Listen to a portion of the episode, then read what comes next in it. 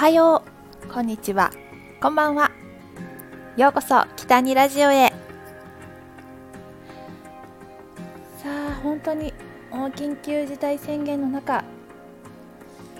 まあお仕事も大変ですよね皆さん。私もやっぱりこうなかなかオーディションだったりとかお仕事に行く機会が減っちゃいましたね。やっぱりしょうがないんですけど。オーディションは、まあ、写真だったりとか動画で提出することが増えました。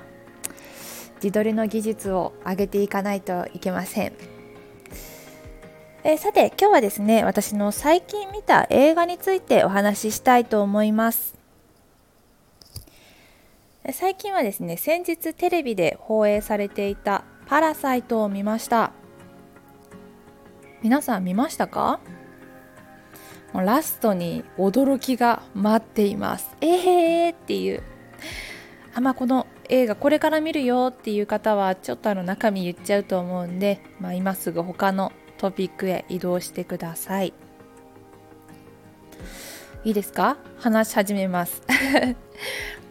まあ、パラサイトはですね、まあ、半地下で暮らす家族が富裕層の家でいろいろな手を使って働くようになり帰省していくというお話なんですがえまなこの主人公の家族のお父さんはもともと台湾カステラ屋さんをしていて潰してしまったというエピソードがあるんですが、えー、韓国では2010年半ばに、えー、2010年代半ばにですね台湾ブームがあってそこで一気にお店が増えたみたいなんですがなんかちょっとそのカステラにいろいろ何か入ってるみたいな噂っていうか風評被害本当かどうかわかんないですけどその風評被害で一気にバババーとなくなってしまったらしいです。台湾カステラ屋は韓国で最も短期間で消えた外食産業として知られているみたいですね。私韓国の友達に聞いたんですけど韓国は結構もう流行りのものの店が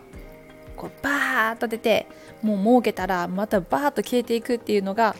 多いらしいです。結構なんか当たり前みたいですね。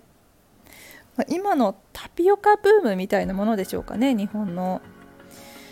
一気に増えましたもんねタピオカ屋さん。結構どこに行ってもどこの駅にもタピオカ屋さんあるなっていう印象です。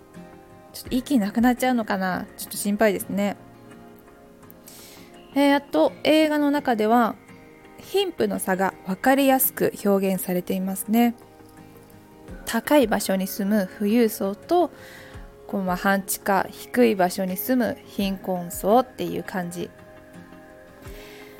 えー、大雨で家が浸水してしまって下水も逆流しちゃっても大変なことになってしまうシーンがあるんですがこの大洪水になってしまった次の日高い場所に住む富裕層はのんきにパーティーをし低い場所に住む貧困層は、えー、もうこの洪水の後の掃除だったりとか大変だし、まあ、みんなは避難所でね大変なことになっているっていうシーンがあるんですよ。はあ、なんかもう笑えないですよね。すごくこう貧富の差が分かりやすくこう描かれていてうんなんか結構どこの国でもこうある問題だなっていうのは思いました。はあ、あとね映画を見ていてこうジャージャー麺を食べるシーンがあるんですけど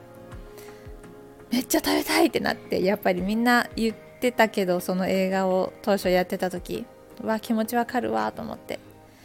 私もついすぐに買ってきて食べました。え劇中ではサイコロステーキを入れていましたが私はそんなにお金が余裕ないので代わりにソーセージを入れました。十分美味しかったですよ、えー、映画を見た後はこういろいろなシーンを考えて考察してみてください。なんであのシーンはこうだったのかとか考えてみると面白い発見があるかもしれません。あれってなんでこうだったんだろうって考えると面白いし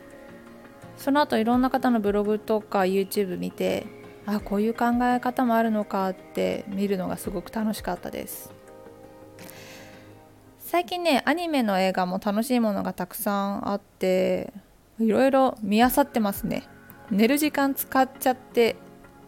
ちょっと寝不足かも、えー、最近は、えー、ディズニーの「ソウルフルワールド」も見たしあとね今初めて私カーズを見てるんですよ。サーキットで働いていたことがあるのでなんか笑える部分がたくさんありました。ああこうだなとか確かに確かにみたいな。ねまたちょっと見終わったらいろいろ考えてみたいと思います。以上最近私が見た映画についてでした。それではまた次回の放送でお会いしましょう。北にでした。またね。